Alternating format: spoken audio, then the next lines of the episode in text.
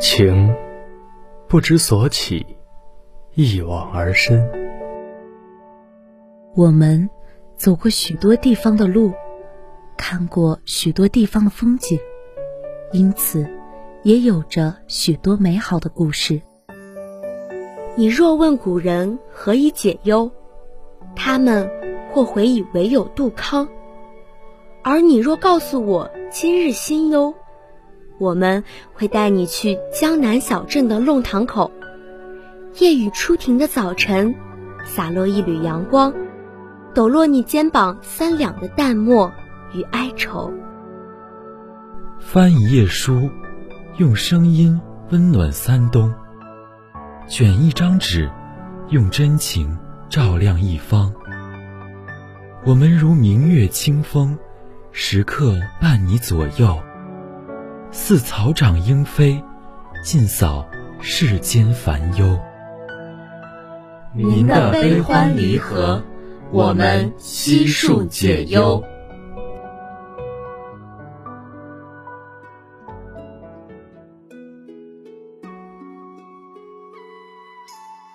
优若最近很能睡，一日里睡上六七个时辰是常有的事情。他的侍女陶歌同他说：“许是因为夫人肚子里怀着小少爷，身子不免惫懒。加之正值夏日时节，人本就爱犯困，因此会分外嗜睡些。”幽若懒洋洋的眨眨眼睛，算是默认了陶哥的说法。他觉得头上钗环首饰压得他头痛。随手将那雍容华丽的掐丝玫瑰簪子拔下来，丢进妆帘盒子里，又兀自回卧房睡了。幽若所嫁的夫君齐臣，是若水国最年轻的将领，整座京城的闺阁女儿都要思慕的翩翩少年郎。幽若的过门，恐怕叫无数女孩暗自垂泪了好一阵。然而好景不长，齐臣与他完婚不足一月，便被一纸圣谕派去了战火缭绕的北疆。若水国地灵人杰，物产丰饶，一向为邻国所觊觎。齐臣年纪轻轻便身经百战，只是这一次战事却紧张。自齐臣离家，已有半年未归。幽若是在齐晨走后才得知自己已有身孕的事儿，为此他还怅然了好些时日。没做多久新嫁娘的人，突然便要做母亲，这实在是种甜蜜而磨人的负担。幽若昏沉沉的醒来，窗外已是暮色渐沉。他暗自笑话自己，再多睡一阵儿。晚觉就要和午睡续上弦了，到底也是个堂堂少夫人，竟浑噩度日子，生活的这般索然。用过晚饭，幽若叫陶哥陪他去后院的小花园里坐坐。那院子虽然宽敞，可难掩其简陋，远不如前厅中布满奇花异卉的景致。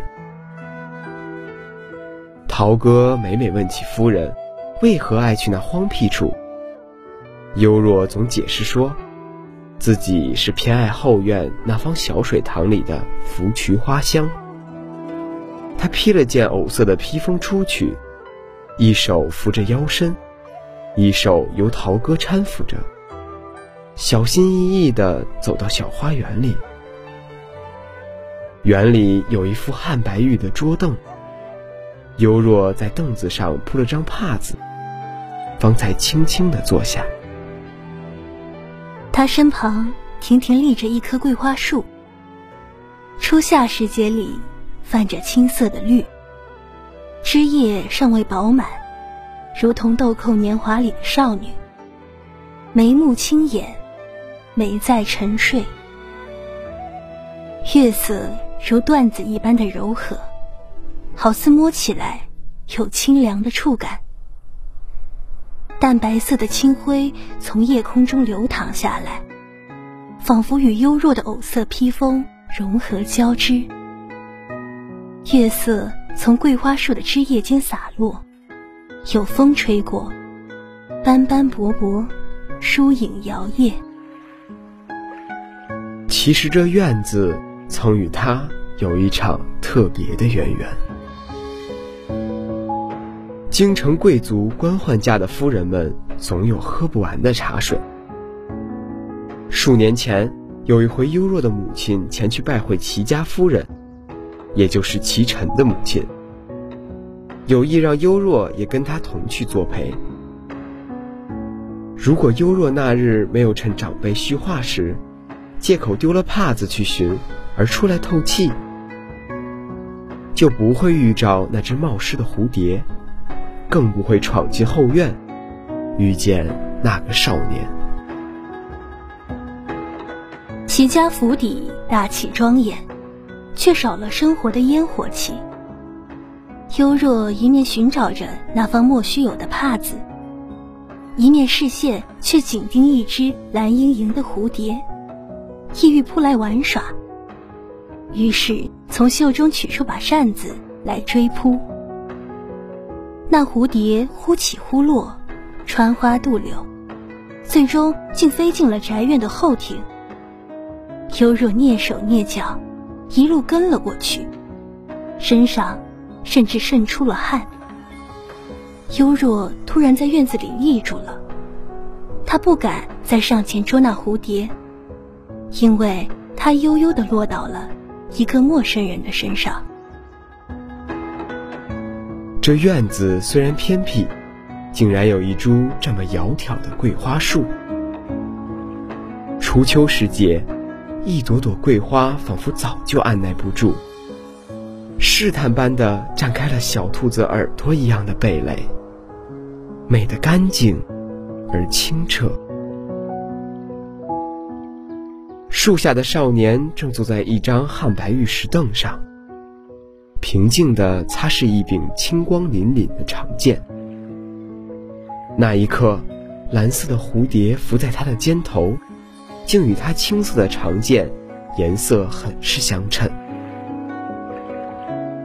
或许是树的枝叶将午后的光线过滤的柔和了许多，或许是桂花的香气。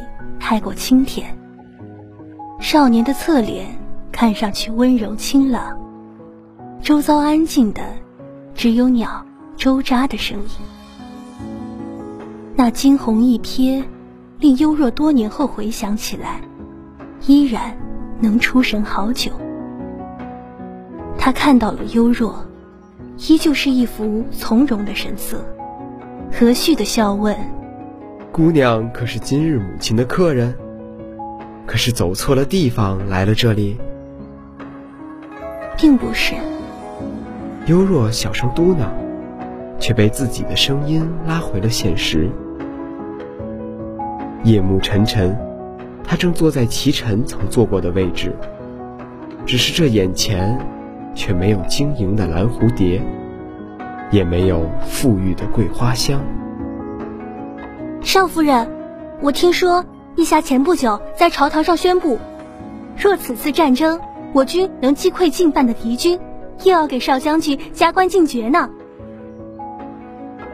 幽若刚喝下一大口温热的香片茶，望着茶杯中堆积如雪的月色，有些心不在焉的搭腔：“有这回事儿。”想想，他又补充了一句。左不过是位极人臣，荣禄富贵，一介武将，平安顺遂，才是最紧要的。陶哥忙不迭点头，这是自然。我若水国九成上天恩泽，经此战争，必定会还你一个平安的少将军。旋即又笑嘻嘻加了一句：“还有一个健康的小少爷。”幽若半是尴尬，半是羞涩的朝他瞪眼睛，下意识的抚上已有七个月大的肚子，孩儿一直很安静，不踢也不闹，好像肚子里揣了没睡着的蛋。其实他希望孩儿是个乖巧文静的女儿，不必子承父业，拼杀于战场；不必远赴边境，令他日夜牵肠。少夫人，陶哥又在一边碎叨着：“老夫人白日里命人送来本佛经，叮嘱您时时翻看着，也好保持平和的心境，不用每日里。”都恹恹的，没精神。幽若皱了下鼻子，不置可否的接过陶哥递来的佛经，翻了几页，又继续埋头喝那香片。一大口下去，五脏六腑都被熨贴的暖乎乎的。老夫人慈爱和善，可年纪大了，不免有些痴病。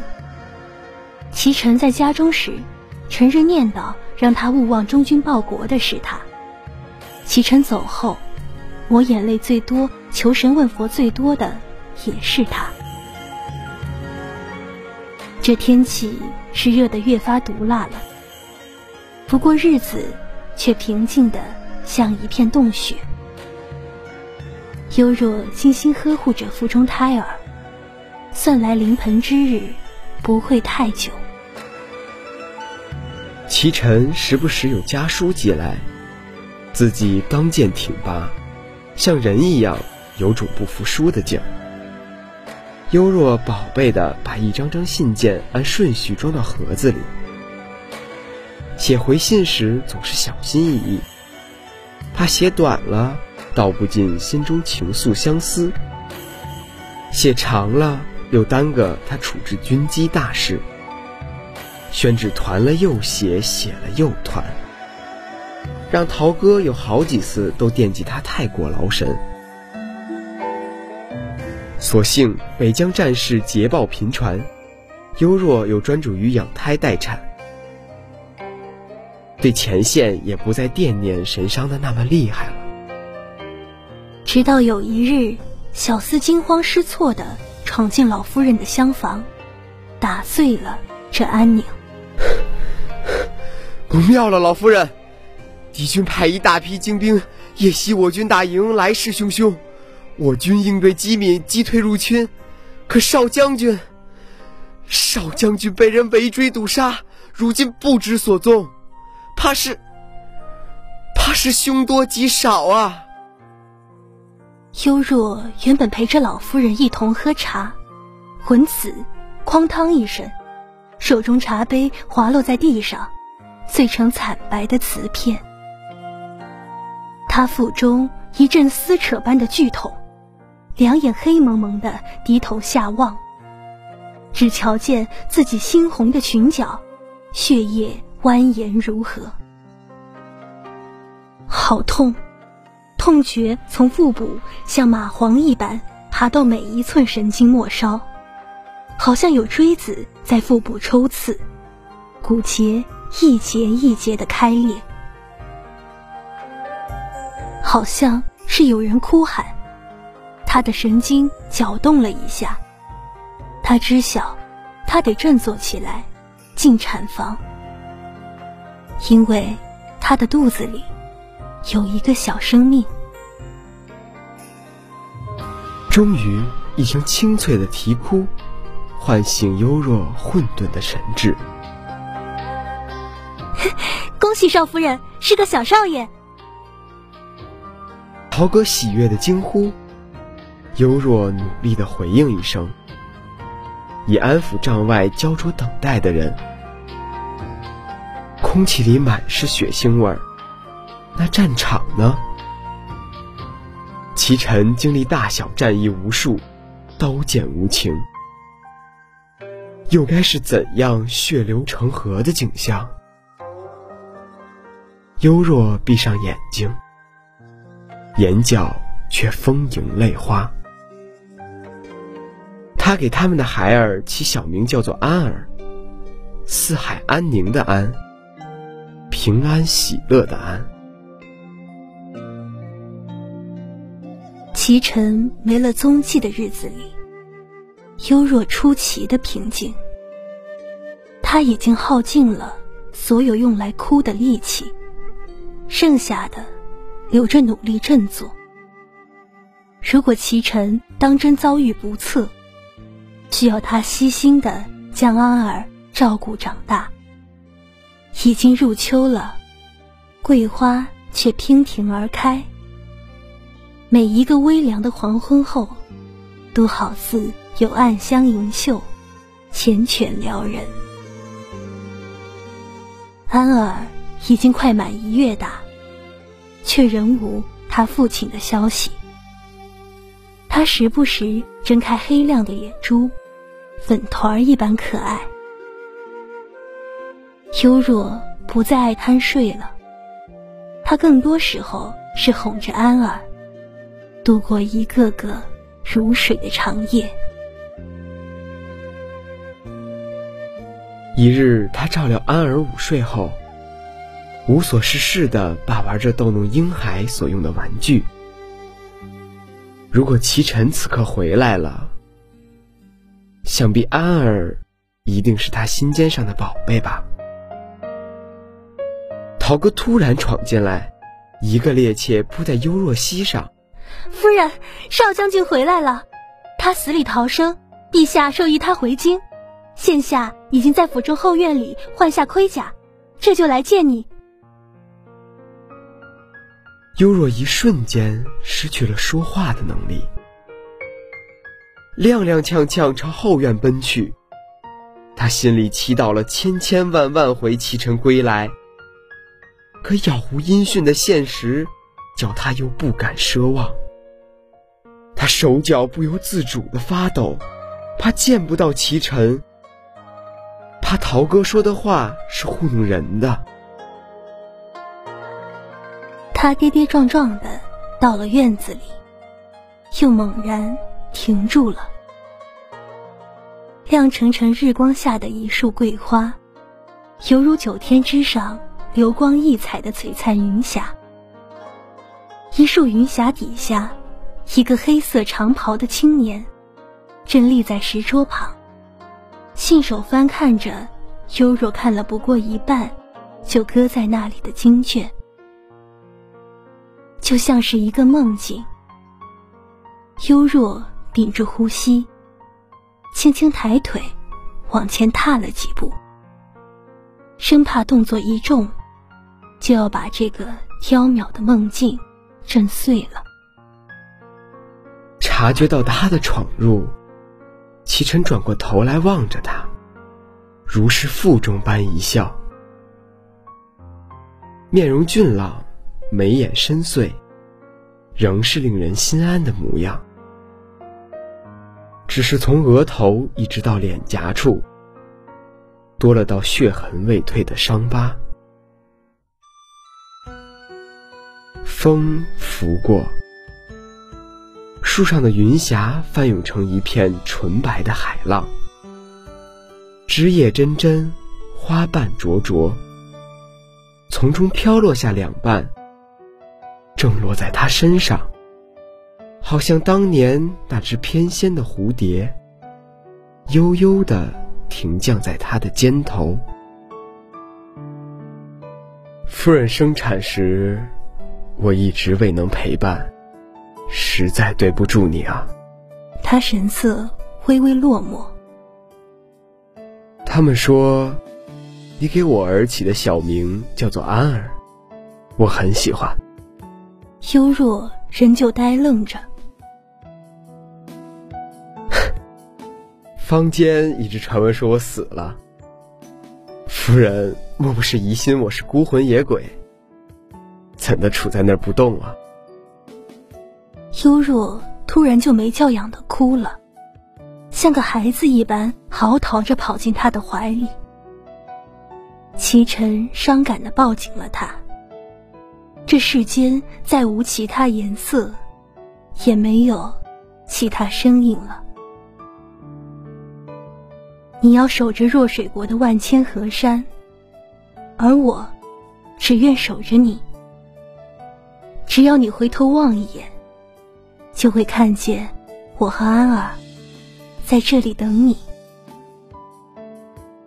只愿君心似我心，定不负相思意。今天的解忧杂货铺到这里就要和大家说再见了。感谢导播若九，感谢编辑秀烟，我是播音软软，我是播音洛尘。我们下期节目不见不散。